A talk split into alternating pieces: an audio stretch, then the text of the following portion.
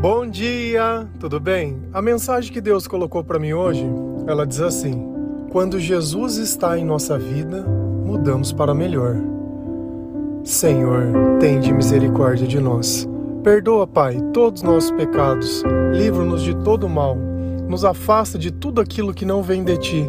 Nós agradecemos, Senhor, por mais esse dia, pelo alimento, pelas vestes, pela presença. Aceita, Senhor, essa nossa oração, esse nosso louvor, pois nós te amamos, bendizemos, adoramos. Somente tu é o nosso Deus e em ti confiamos.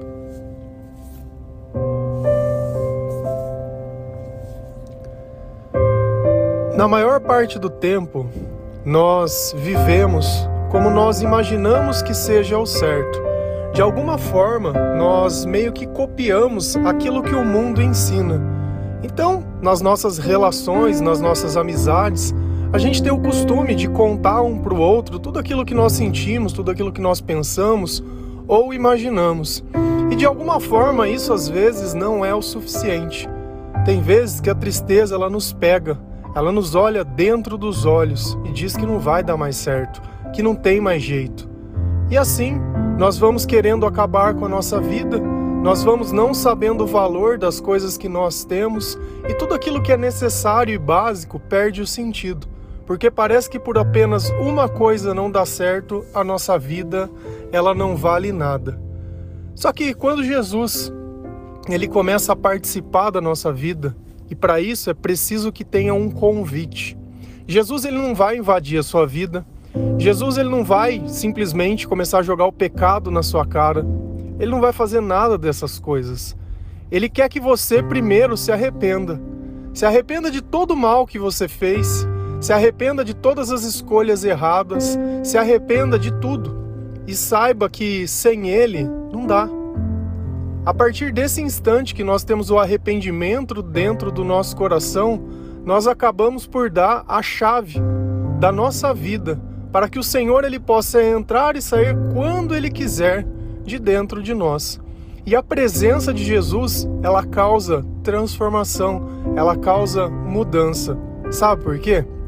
Porque quando o Espírito Santo está perto de nós, nenhum mal ousa chegar perto de nós, nem nos nossos pensamentos, nem nos nossos sentimentos, em nada. Só que quando nós vivemos sem esse entendimento, que nós vivemos numa batalha espiritual, talvez fica difícil. Talvez aquele dia que tem um espírito mal perto de você, colocando medo no teu coração, colocando insegurança, e você nem entende que isso é espiritual, você acaba procurando um amigo ou procurando uma pessoa para tentar desabafar, para tentar contar os teus sentimentos, imaginando que a culpa daquilo seja X, Y, Z. Se a gente perceber, muitos não quiseram dar glória ao Senhor muitos rejeitaram a sabedoria de Deus. E como eu posso dizer isso? Se a gente olhar, nós temos ciências evoluídas em tentar compreender pessoas. E normalmente quem segue essas ciências de compreender pessoas, elas não acreditam em Deus. Vai lá ver sobre Freud. Veja se Freud era um cristão, alguém que temia ao Senhor, que tinha Jesus como seu salvador. Não tinha. E a maior parte dos cientistas ou a maior parte das pessoas que escrevem livros, elas não estão preocupadas com Deus. Elas querem simplesmente entender por que, que aquele sentimento ruim, que é espiritual, está perto dela. E aí ela precisa encontrar um culpado. Que seja o pai, que seja a mãe, que seja o marido, que seja quando você era criança, que seja lá o que for. Ah, era um trauma porque era afeto. Ai, Cara, você inventa a desculpa que você quiser, o demônio ele continua sendo demônio do mesmo jeito. E como eu ouso a dizer isso? Porque eu experimentei os dois lados.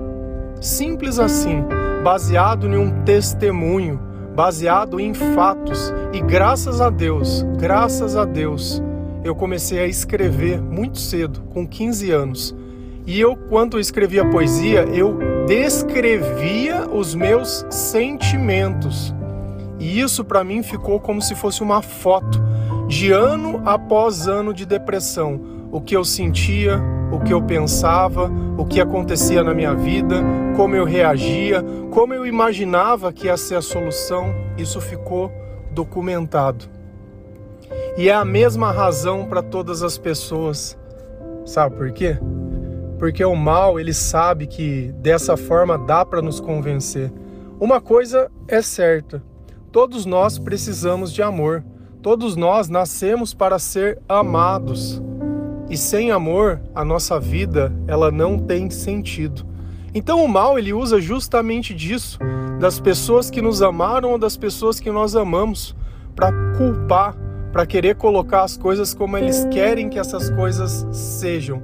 Se a gente vai lá em Salmos 141, versículo 3 e 4, a palavra ela diz assim: Ó Senhor, controla minha boca e não me deixes falar o que não devo. Não me permitas que o meu coração deseje fazer o mal, nem que eu ande com os que são perversos ou tome parte na maldade deles e que eu nunca esteja presente nas festas deles. Nessa oração existe um pedido que não é comum. Não é comum. Ele está pedindo transformação, transformação de vida, transformação que ele só pôde acreditar ser possível. Como que ele pôde chegar a uma conclusão que existia o perverso? Como que ele pôde chegar a uma conclusão que o mal existe? Porque ele conheceu o bem, porque se eu não conhecesse o bem, como eu poderia desejar algo que eu não conheço? Então, a partir do momento que ele descobriu, para quem que ele pediu isso? Ó Senhor, ó Senhor, isso é a oração. É nós conversarmos com Deus, é nós admitirmos o lado que nós estávamos e o lado que nós queremos estar. É nós colocarmos freios em nós mesmos Olha o que ele pede: controla a minha boca e não deixes falar o que não devo. Tudo que nós falamos, quando está baseado no que nós sentimos, é espiritual. Você acha que você chega num pastor e pede uma oração para ele. Por quê? Porque você acredita que espiritualmente Deus vai falar com você. Simples assim. Simples assim. Então o Espírito, ele tem capacidade de usar. Jesus mesmo ele disse: "Olha, não se preocupem com o que vão falar quando vocês forem perseguidos, quando vocês forem presos, pois é o Espírito que vai falar através de você". Então, nesse momento, enquanto o salmista orava, ele pedia: "Olha, por favor, por favor, cuide da minha boca, Cuide das minhas palavras, não deixe eu dizer o que não devo. Qual é uma das coisas que nós não devemos dizer? A mentira. Porque quando nós mentimos, nós não estamos enganando as outras pessoas, nós estamos enganando a nós mesmos. E quem é o pai da mentira? O diabo é o pai da mentira. Então, cada um fala daquilo que está perto. Se é o pai da mentira que diz as coisas para você, que espírito que está perto de você? Como você acha que vão ser os teus sentimentos? Como você acha que vai ser o seu comportamento? Não permitas que o meu coração deseje o mal. Sabe o que é isso? É você querer ver os outros pagar, é ver se você querer ver uma pessoa que você não gosta sendo prejudicada, é você querendo ver a justiça pela justiça, porque você acha que está demorando muito. Se de alguma forma a justiça de Deus não é suficiente para você e você quer colocar ainda a sua sentença, está errado. Porque nós respeitamos a autoridade de Jesus Cristo, nós respeitamos as escolhas que ele faz, nós aceitamos que a natureza dele é a misericórdia, nós aceitamos que ele é paciente, aceitamos também que ele quer que todo mundo se salve. Então, quem sou eu para vir querer pedir alguma coisa para Deus. Ao invés de simplesmente agradecer por tudo aquilo que eu já tenho recebido. Aqui vem o começo das coisas. Nem que eu ande com quem são perversos. Se só existe dois lados. Se antes nós estávamos de um lado e agora nós estamos de outro. As pessoas que estavam do outro lado, se elas não passarem para o lado de cá conosco, por isso que os nossos amigos, muitas vezes, quando eles não se convertem, Nós temos que entender que nós éramos o problema assim como eles são. É simples. Ah, mas eu conheço ele desde criança. Não tem problema nenhum. Não, o problema não é esse. O problema é que o mal ele vai chegar em algum dado momento e vai usar dele para tentar te atacar, porque você não é mais. E Cristo ele fala assim: olha, se vocês fossem do mundo, o mundo vos amaria, mas vocês não são do mundo, por isso que eles os odeiam. Então Deus ele deixou uma distinção muito grande de amor e ódio por nós. Nós seremos perseguidos, nós seremos maltratados. Fala que nós somos como ovelhas indo para o matadouro. Cara, tudo isso está na palavra. E tudo isso vai acontecer, porque tudo isso tem acontecido. Então, tudo bem, é teu amigo, você conheceu, vamos se converter, bate na porta, Jesus quer entrar, aceita Jesus como seu Senhor. Não, aceita. Maravilhoso, cada um tem que aceitar.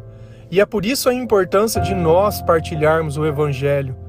Porque às vezes você recebe esse áudio e, e ouve sozinho. E não partilha com ninguém, não fala de Jesus para ninguém, não demonstra mudança para ninguém, nem a curiosidade, nem nada. Você imagina se você morresse, tivesse a graça de ir para o céu e chegasse lá e procurasse as pessoas que você conheceu na terra e falou: Poxa, mas cadê minha mãe? Cadê meu pai, meus amigos? Cadê todo mundo? Eu não estou vendo ninguém. E aí você chega em Jesus e fala: Senhor, cadê o povo? Não, o povo não se salvou. Ué, mas como assim não? Ué, eu entregava a palavra para você, você ficava só com você? Você esqueceu de amar Deus sobre todas as coisas e o próximo como a ti mesmo? Olha quantas pessoas tinham a sua proximidade e você não fez nada.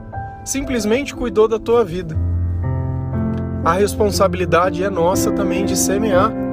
Não é do pastor, não é da igreja, é nós somos o templo. Nós somos o templo que tem que ter culto. Nós somos o templo que tem que demonstrar o conhecimento da palavra de Deus, não é os outros. Não é os outros. Quando você dizima para algum lugar, você está transferindo a tua responsabilidade.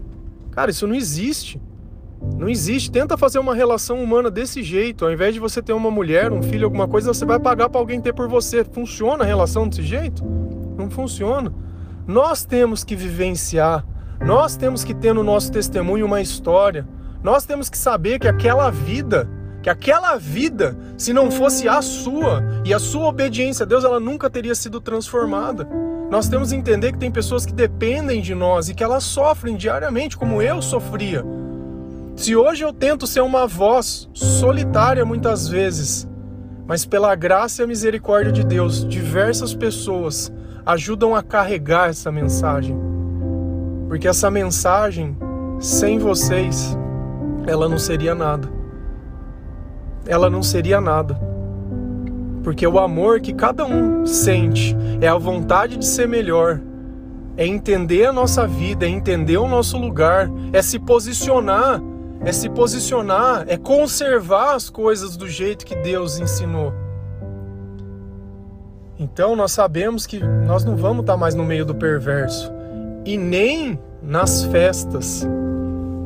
Não adianta você achar que para você encontrar alguém você vai ter que sair. Se você quiser descer no inferno para procurar alguém, sinta-se à vontade. Você não precisa de Deus para isso. Não precisa. Para ter um relacionamento assim, o mundo tá cheio. Quantos você já não teve? E depois reclama que as coisas não dão certo. É sempre do teu jeito. É sempre você terceirizando a responsabilidade da tua vida para alguém que você nem sabe que tem dentro do coração dela que nem sabe o que é o perverso. Se você não tem capacidade de distinguir a maldade de um lugar e acha que Deus vai estar com você o tempo todo, aonde você estiver, Ele vai estar se você estiver em missão, se aquilo for um propósito. Porque Ele fala: ainda que eu ande no vale das sombras da morte, ainda que eu ande, mas por que, que você foi no vale da sombra da morte? Por que, que você foi para o deserto? Foi impelido pelo Espírito Santo. Pô, interessante, eu vou. Onde, onde o Senhor estiver, eu tô. Mas se é pelos meus interesses que eu frequento um lugar ou que eu faço alguma coisa, tá errado. Se a gente continua lendo a palavra, aqui vai mostrar como que nós somos tolos, tolos, tolice. Porque na maior parte do tempo a gente desabafava com pessoas como se pessoas pudessem resolver os nossos problemas. E aí quando você descobre que o teu amigo não tem a capacidade, você acha que se você procurar um profissional da área e você contar, ele vai resolver os teus problemas. E aí fica lá anos fazendo terapia. Se isso funcionasse, nós não teríamos tantas pessoas com depressão, tantas pessoas tomando remédio, tantas pessoas tristes, tantas pessoas desmotivadas, tantos suicídios, se tudo isso fosse verdade e funcionasse. Ah, mas você está indo com. Vamos ler a palavra? Salmo 146, 3. Não ponha a sua confiança em pessoas importantes, nem confie em seres humanos, pois eles são mortais e não podem ajudar ninguém. Pronto. Deus acabou de me ensinar alguma coisa. Quer ajuda? Eu te ajudo. Quer conversar? Conversa comigo. Quer fazer? Faz o certo. Senão, não adianta.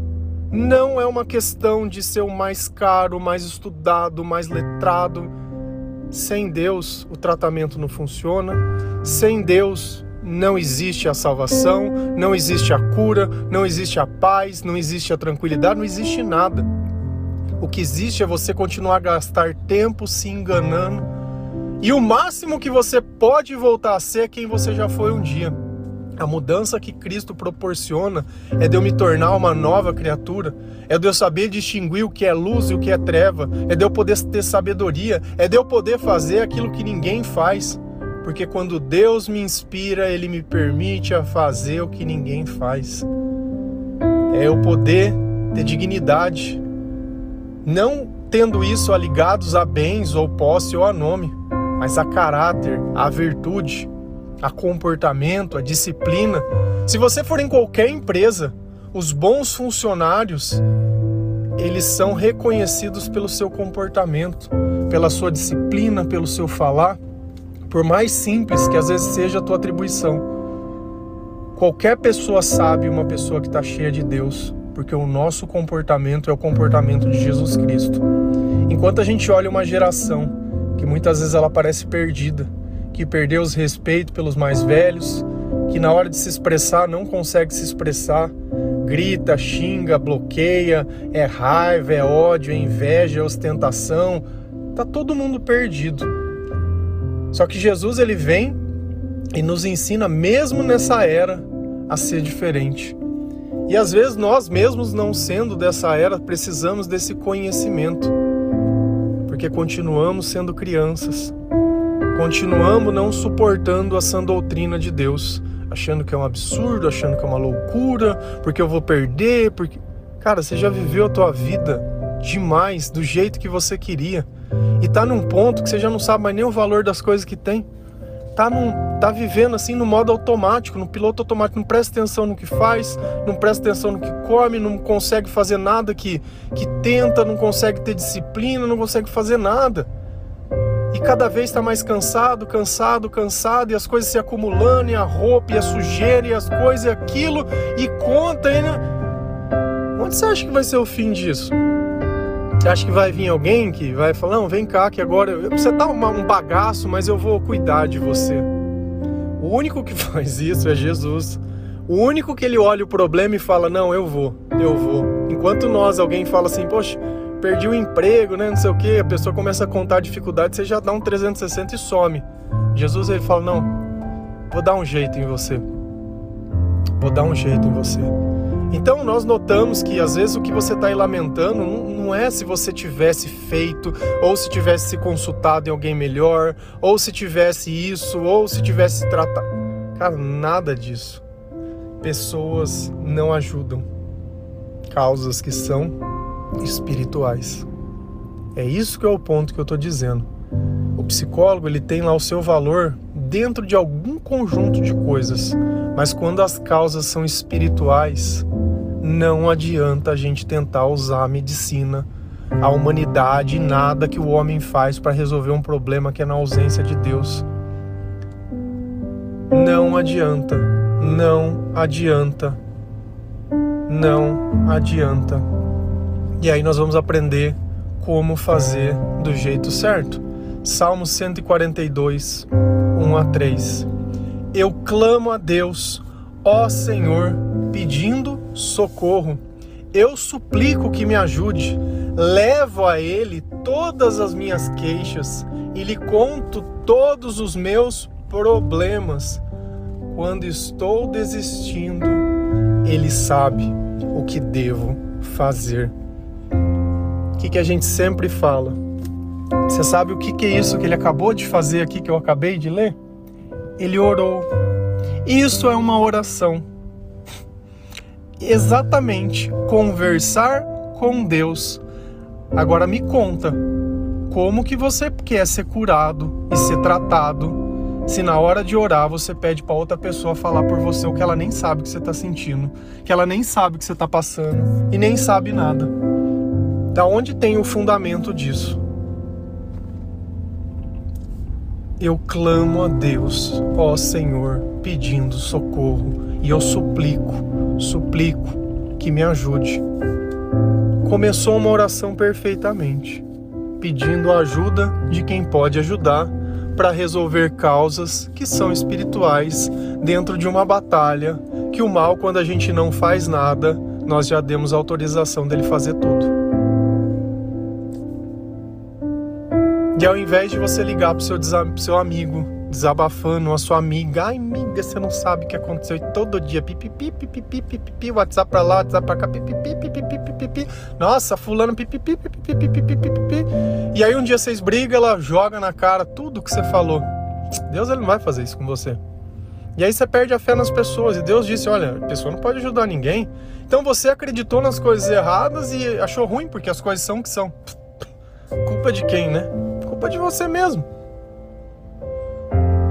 Levo a Ele todas as minhas queixas e lhe conto todos os meus problemas. Oração isso é orar. Não precisa ter hora, não precisa ter lugar. Aconteceu alguma coisa que está te chateando, que está modificando os teus sentimentos, que pode estar tá tentando fazer você não querer perdoar, querer sentir ódio, raiva, esses sentimentos não são de Deus. Então é nesse momento, clamo ao Senhor, me ajuda. Eu te suplico, me ajuda. Tá, o que queres que eu faça? Não era assim que Jesus fazia? Qual é o problema? Conta para mim. Olha, tá assim, eu tô sentindo isso, darará, darará, darará, e percebe que no final ele fala: Ele sabe o que devo fazer. Então, depois de uma oração, você já vai ter uma resposta, você já vai ter um, um direcionamento, você já vai ter a certeza do que deve ser feito imediatamente. Deus ele não recusa a oração de ninguém. É um milagre instantâneo. Talvez você queira ou possa não querer achar que a solução de Deus seja melhor, mas ela sempre é. Quando eu não posso confiar em mim, eu prefiro confiar em Deus.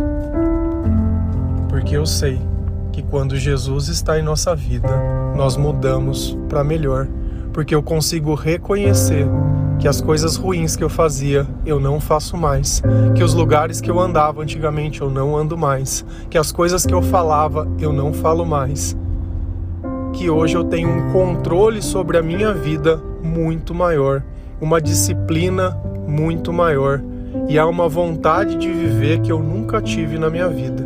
Hoje a felicidade está dentro do meu coração, não porque fora de mim não exista tribulação, mas porque Cristo vive em mim. E já não sou mais eu quem vive, mas hoje eu vivo pela fé no meu Salvador. Amém? Que Deus abençoe cada um de vocês, que o Senhor ele possa realmente transformar a sua vida, que Jesus ele tenha um espaço todo especial nos teus dias, que você possa conversar com o Senhor todos os seus dias. Conversar é orar. E Deus ele vai vir te socorrer. Amém? Que Deus abençoe cada um de vocês. Feliz a nação cujo Deus é o Senhor. Um bom dia.